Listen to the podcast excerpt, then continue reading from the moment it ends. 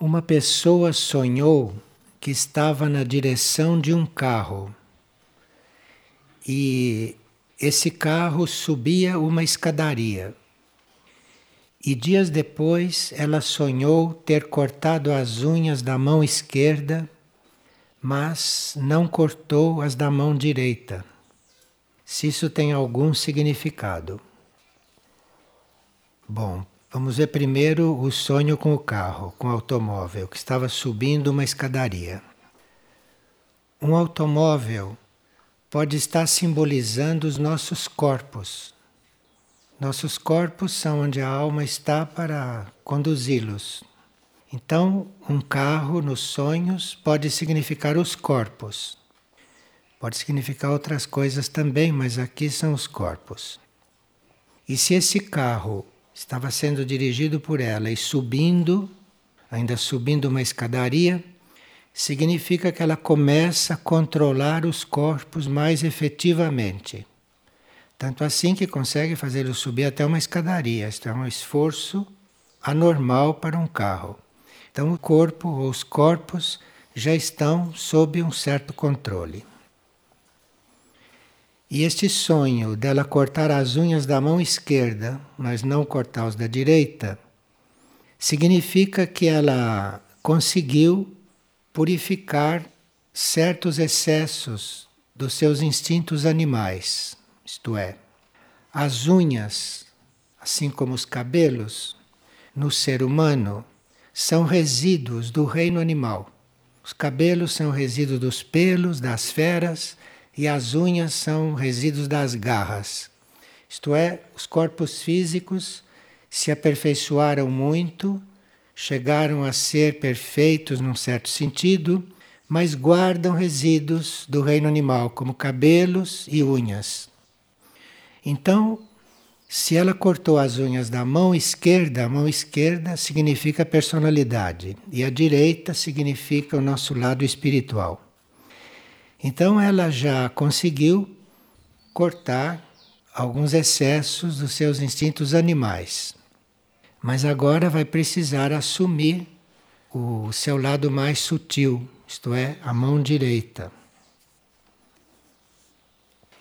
E uma pessoa pergunta se nós podemos acordar uma pessoa que está gritando em meio a um pesadelo. Um pesadelo acontece quando nós saímos do corpo físico com o corpo astral e ficamos nos níveis mais baixos do plano astral. Porque normalmente, quando os corpos saem do corpo físico, na hora do sono, esses corpos atravessam rapidamente os níveis baixos do astral e vão para os níveis nos quais nós estamos em contato. Então, se enquanto estamos acordados, nós temos um pensamento elevado, enquanto estamos acordados, se temos uma vida harmoniosa e tranquila, quando o corpo dorme, nós atravessamos rapidamente os planos do baixo astral e vamos começar a sonhar, começar a viver durante o sono nos níveis mais altos do astral, percebe? Então, se a gente não tem ódio, se a gente não tem ambição, se a gente não critica, enfim, todos esses, esses costumes bastante densos, se nós não usamos isto, quando o corpo dorme, nós vamos rapidamente para os níveis elevados do plano astral. E aí não há perigo de ter pesadelos, porque pesadelos é o encontro com os seres e com as situações do baixo astral. Então, se alguém está tendo um pesadelo, é porque ele ficou nos níveis mais baixos do astral, nos níveis infernais do astral. E para despertar uma pessoa que está tendo um pesadelo, nós precisamos ter cuidado, precisamos fazer isto muito calmamente principalmente nós estarmos calmos, porque aí vamos diluindo, vamos equilibrando na aura daquele que está dormindo, porque a aura sai do nosso corpo.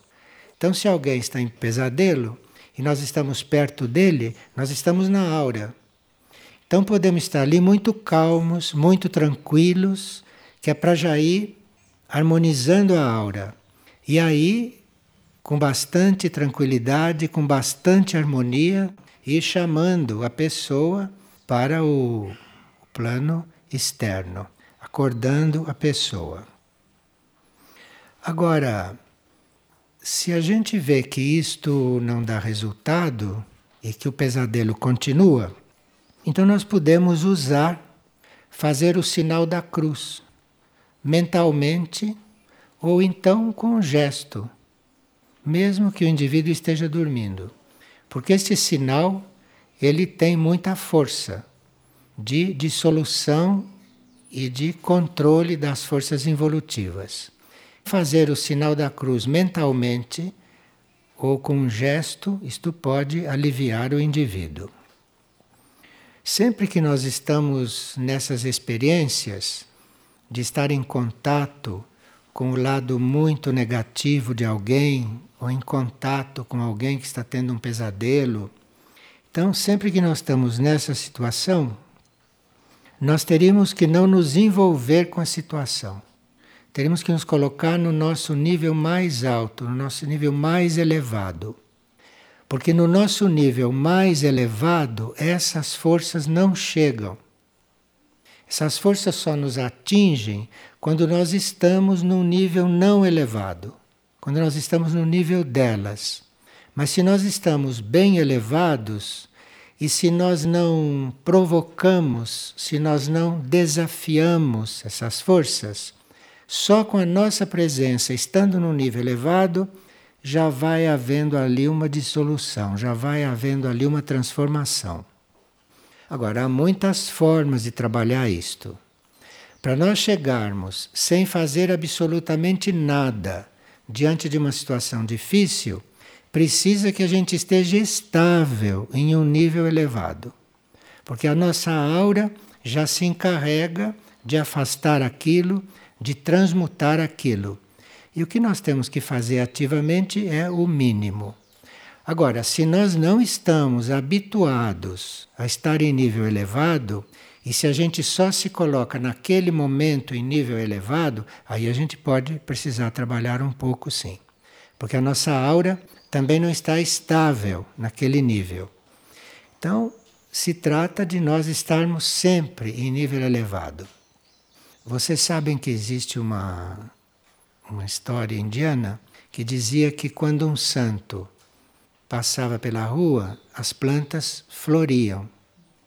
As plantas floresciam quando ele passava. Então é isto. Então ali, num ser assim que faz as plantas florescer, não há força involutiva que possa entrar nele. Simplesmente porque ele está no outro nível. Elas não alcançam aquele nível para chegar nele. Então, é isto que nós teríamos que ver. Nunca se desafia estas forças, nunca se provoca essas forças. E muitas vezes essas forças são evidentes perto de nós, ao nosso redor, mas nós as desconhecemos, a não ser que haja uma necessidade de tratar com elas. Só se houver uma necessidade, se a gente está ajudando alguém, ou num caso assim. Mas a maior ajuda e a maior ação junto a essas forças é nós nos elevarmos, porque lá elas não chegam. Essas forças têm limites. Então, se nós estamos oscilando, se horas estamos lá em cima, horas estamos aqui embaixo, então aí elas podem entrar sim por alguma fresta, alguma porta aberta que a gente deixou.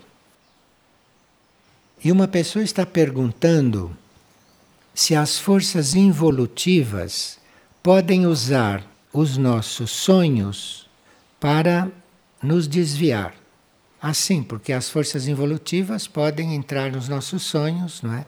Pode entrar na nossa vida no plano astral, ou pode entrar na nossa atividade no plano mental, e as forças ali podem criar cenas, podem criar fatos, e nós não nos abalamos com aquilo. Então, se nós estamos sonhando e estamos muito alinhados, se dormimos alinhados, nós vamos perceber claramente se um sonho foi criado por uma força involutiva para nos enganar ou não. As forças involutivas são muito argutas, mas não são inteligentes. Porque se elas fossem inteligentes, não seriam involutivas. Porque as forças involutivas vão ser um dia resolvidas. Se uma força involutiva se tornasse inteligente, ela passaria para a corrente evolutiva. Ela não continuaria ali. De forma que aquilo que é involutivo é pouco inteligente. Então nós estamos lidando muitas vezes com forças perigosas mas não inteligentes, nunca são inteligentes. Elas são argutas, são hábeis, são muito muito violentas, muito mentirosas, muito dissuasivas, mas não são inteligentes, porque se fossem inteligentes não seriam o que são. Passariam para o outro lado. Então, não é impossível você perceber nenhum sonho o que está sendo armado por forças involutivas e o que está ali como atividade sua. Nós teríamos que adormecer numa atitude de muita neutralidade. Antes de adormecer, nós teríamos que deixar de lado todas as nossas preocupações, teríamos que deixar de lado tudo aquilo que é a nossa lida diária, nós devemos partir para o sono bem neutros, bem liberados, bem tranquilos, para entrarmos no sono neutros, para não entrarmos no sono envolvidos com alguma coisa. Porque envolvidos com alguma coisa, nós não vamos ficar impassíveis diante do que encontramos lá. E com isso não podemos distinguir se nós estamos sonhando a nossa própria atividade fora do corpo ou se, por exemplo, saímos e entramos no sono de um outro. Pode acontecer isso. Nós podemos sair do corpo e, por falta de controle, o nosso corpo astral entrar no sonho de um outro. Então você começa a sonhar uma coisa que não é sua, que não tem nada a ver com você. Você entrou no sonho do outro. É como aqui, estamos aqui, não? Você entra no, na conversa com o outro, você entra na aura do outro, e quando está dormindo também você entra no sonho de um outro e começa a sonhar o que é dele, o que ele tinha armado para ele sonhar. Mas se nós adormecemos bem conscientemente, se nós adormecemos de uma forma bem correta e inteligente, nada disso pode acontecer. Às vezes as pessoas narram sonhos longuíssimos e elas mesmas não sabem por que estão sonhando aquilo. Aquelas coisas não têm nada a ver com elas e elas querem saber o que significa. Pode significar que ela entrou no sonho de uma pessoa da família dela, que estava dormindo perto dela. Ou ela entrou no sonho de alguém com a qual ela estava em contato telepaticamente. Entrou no sonho dele. Então sonha aquilo como se fosse seu, mas não é. E aí você não tem como explicar para a pessoa. E aí ela diz: Meu Deus, mas eu sonhei uma verdadeira novela. Isso não tem explicação? Não, isso não era seu. Você entrou aí no sonho de um outro.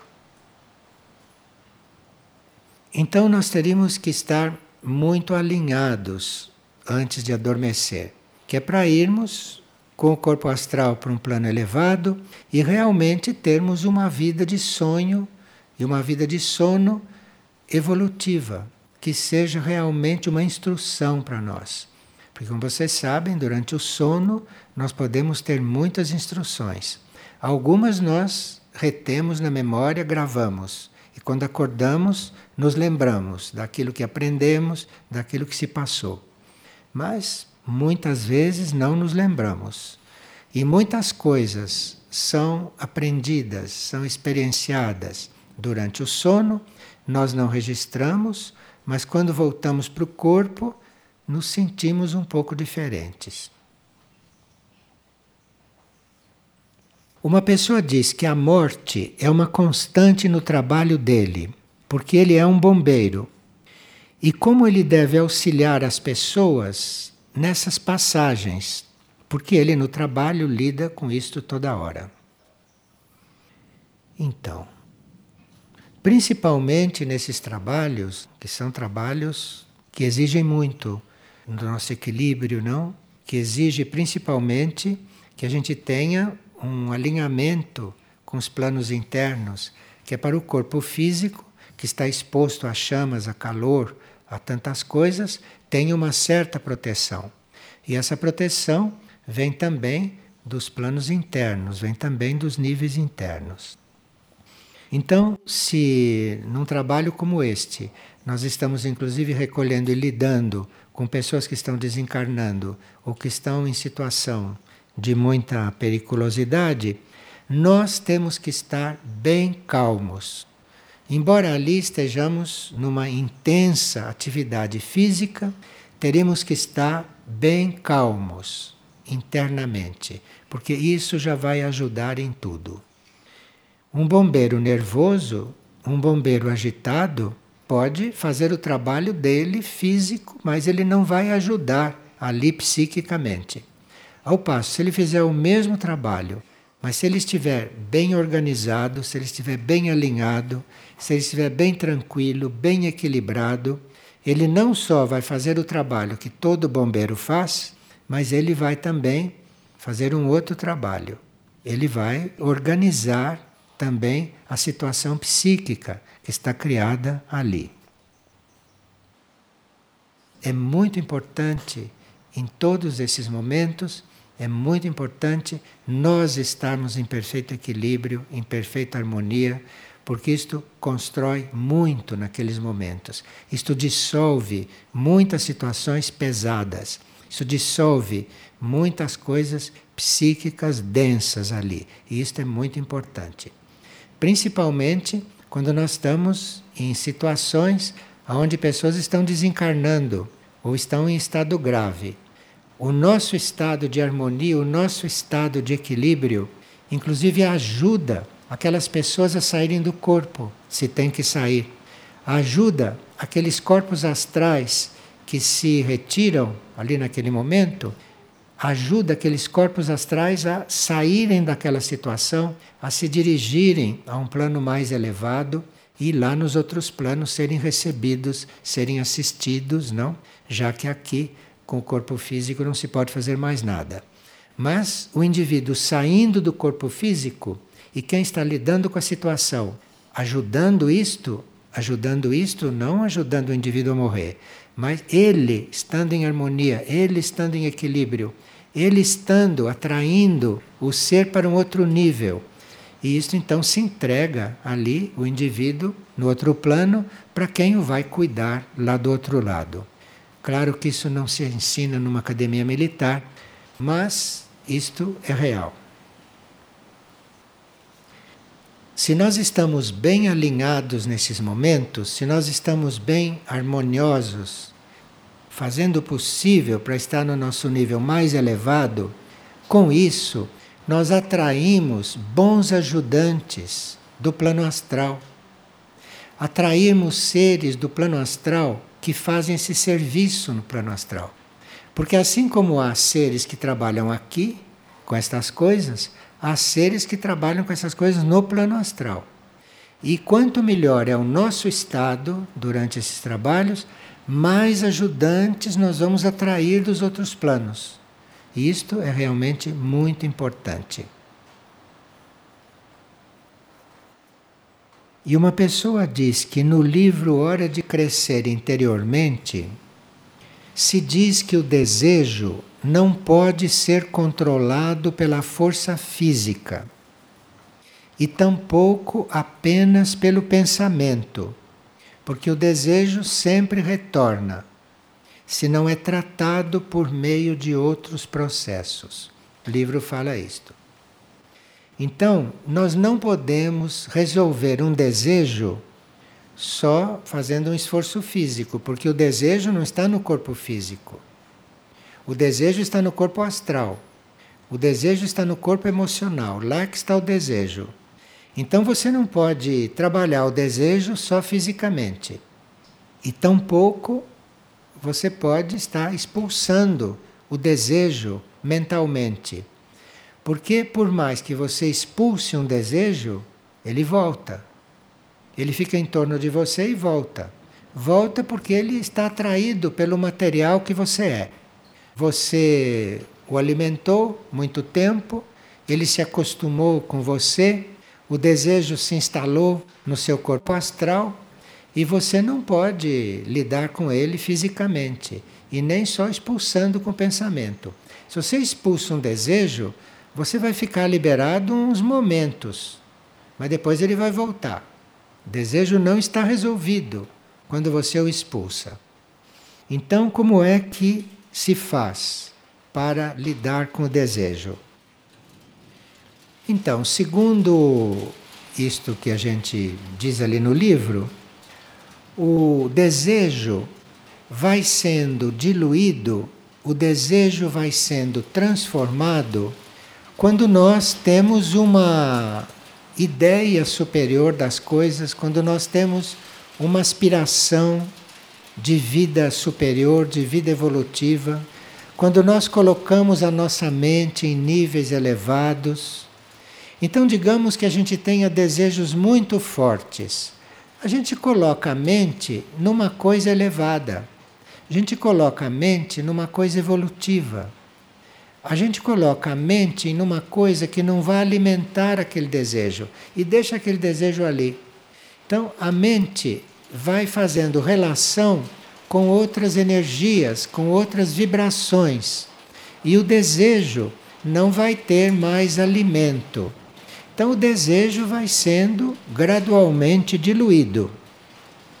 Agora, se esta mente está buscando as soluções dentro de si, se nós estamos buscando as soluções no nosso interior, do nosso interior vem uma energia, do nosso interior vem uma resposta que vai modificando o desejo. O desejo não é arrancado e jogado fora. A energia interna vai modificando o desejo vai transformando o desejo, vai colocando dentro do desejo outras energias, vai dando alternativas para o desejo, vai educando o desejo e o desejo vai se transformando. Mas isto precisa que a gente esteja bem consciente do que está buscando, do que quer fazer, deve estar bem consciente do que está desejando e está buscando a solução para isso dentro de si. Porque de dentro de si vem a energia transformadora que vai mudando aquele desejo. Então, aquele desejo, com o tempo, vai se transformando numa aspiração numa aspiração por coisas elevadas. Aquele desejo vai se transformando em outros desejos mais elevados. E assim ele vai sendo transformado. Para trabalhar um desejo, um desejo forte, às vezes se leva vidas. E às vezes se consegue trabalhar um desejo na mesma encarnação. Mas um desejo instalado, isto leva vidas para ser transformado no corpo astral. Então precisa que venha de dentro da gente a energia para transformar esse desejo. Se nós não quisermos estar às voltas com ele de novo logo em seguida, com outros elementos, com outras circunstâncias. E uma pessoa, em determinada ocasião, acordou com uma explosão dentro da sua cabeça. E ele acordou muito assustado. Esta sensação de que houve uma explosão dentro da cabeça pode ter sido o rompimento de algum nível muito resistente que foi rompido por uma energia superior. Então, as energias superiores do nosso ser podem cuidar de certos núcleos nossos, de alguns nódulos nossos, principalmente na mente, principalmente no cérebro, rompendo. E às vezes esse rompimento desses núcleos resistentes podem ser captados como explosões no corpo astral. Então, se houve uma explosão dentro da cabeça, quer dizer que algo ali foi destruído por uma força superior no próprio ser. Uma pessoa diz que na audição de segunda-feira, quando se falava de fraternidade, ela viu uma bolsa aberta sendo costurada por uma agulha com linha e esta bolsa sendo fechada com a costura. O que isso significa? Bem, neste caso, uma bolsa aberta significa gastos descontrolados, significa emprego de energia sem reflexão. Então, quando se falava de fraternidade, que é aquela ligação que acontece entre os seres, não? Em nível de almas, esta falta de controle no uso da energia deve ser resolvido. Por isso que a bolsa aberta dela estava sendo costurada, quando ela estava procurando ser fraterna. E quando a gente está trabalhando a fraternidade, com muita probabilidade nós começamos a dar coisas, começamos a distribuir coisas indiscriminadamente, pensando que com isso nós estamos sendo fraternos. Então, à medida que ela trabalhava a fraternidade, a bolsa ia sendo costurada, a bolsa aberta ia sendo costurada. Porque simbolicamente nós temos que abrir a nossa bolsa para usá-la e depois fechá-la. Agora, se nós andamos com uma bolsa aberta, é sinal que não temos controle sobre aquilo que podemos dar, não temos controle sobre aquilo que pode ser a nossa colaboração. E uma pessoa está perguntando o que é a Mãe Divina. O que a gente chama de Mãe Divina é aquele espaço dentro da criação, dentro do todo, que dá nascimento, que sustenta e que nutre a vida. Então existe uma vida única. A vida única não é a Mãe Divina. A vida única é a essência da vida. A Mãe Divina é aquele espaço na consciência única que dá sustento para que as coisas surjam, para que as coisas se nutram, para que as coisas se sustentem, para que as coisas sejam criadas. Percebe que é uma potente energia esta Mãe Divina. Nós chamamos de Mãe Divina porque é nela que essas coisas todas se nutrem. Então, aquilo que é o todo, aquilo que é o, a vida, aquilo nós chamamos do Pai. E a mãe é aquilo que dentro disso é o espaço onde as coisas podem ser criadas. O pai precisa da mãe. Então é preciso nossa relação, o nosso contato com este espaço da consciência única, onde as coisas são criadas, para que nós possamos participar desta criação, possamos criar dentro desta criação. E isto é o contato com a Mãe Divina. E enquanto o todo é considerado uma polaridade masculina, não? Esta área do todo é considerada uma polaridade feminina, onde as coisas podem ser criadas. Então, isto que seria a Mãe Divina. Aqueles que estão buscando esta consciência única, a um certo momento, vão sentir esta região na consciência. A certo momento, vão sentir na consciência esta área que recebe tudo, que cria, que amplia, que é criativa, que resolve tudo. Resolve tudo Porque o único não resolve nada, o único é. E a mãe divina aí dentro é a que cria, a mãe divina é a que faz. Isso são coisas na consciência, não é? Não são coisas exatamente físicas. Isso na consciência que recebe aquilo que deve ser e que faz e que cria e que realiza, isto é a mãe divina. Então esse poder todo da vida tem o seu lado masculino e tem o seu lado feminino. Um precisa do outro, são duas polaridades deste mesmo poder. Vocês têm alguma pergunta a respeito destas coisas? Sim? Então é errado, quando oramos, pedir a ajuda da Mãe Divina? Bom, a gente ora pedindo a ajuda da Mãe Divina porque a gente não compreendeu ainda que só a presença dela já está aí para resolver tudo. Então, se você está unido a essa área da consciência, se você está unido à criatividade, se você está unido à maternidade, isto é, se você está disponível para fazer parte da criação, você não precisa pedir nada, você já é um instrumento disto tudo. Agora, nem sempre nós estamos muito bem sintonizados com isto. Então aí precisamos pedir ajuda. Precisamos pedir ajuda, porque pedindo ajuda nos sintonizamos. Nós nos lembramos disso e ligamos uma tomada lá. Aí recebemos o que precisamos. Que mais?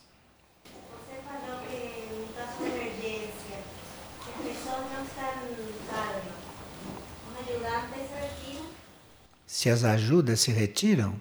Bom, ela está perguntando se numa situação de emergência, se nós perdemos a calma, se as ajudas se retiram.